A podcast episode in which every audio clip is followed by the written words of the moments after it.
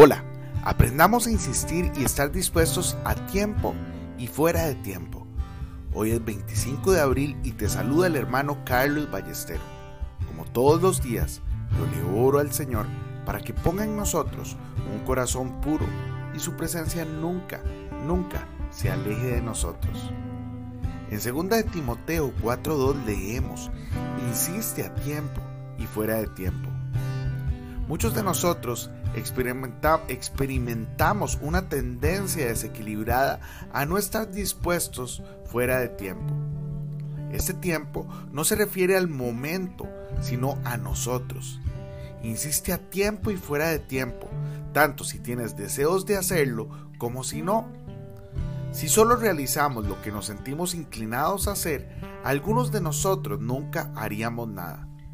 Existen personas totalmente inútiles en el reino espiritual porque son espiritualmente indecisas y débiles y se niegan a hacer algo a menos que se encuentren inspiradas de una manera sobrenatural.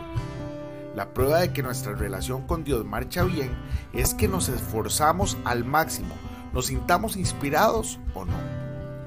Una de las peores trampas en, las que el obrero cristiano puede caer es obsesionarse con los momentos excepcionales de inspiración que ha tenido. Cuando el Espíritu de Dios te da un tiempo de inspiración y discernimiento, piensas, ahora esta siempre será mi condición para Dios. Y no, no lo será. Y Él cuidará de que no sea así.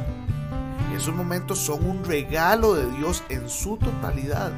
No te los puedes dar a ti mismo cuando lo desees. Si dices que siempre tienes que estar en tu mejor condición, realmente te conviertes en una carga intolerable para Él. Nunca harás nada a menos que Dios te mantenga inspirado de una manera consciente.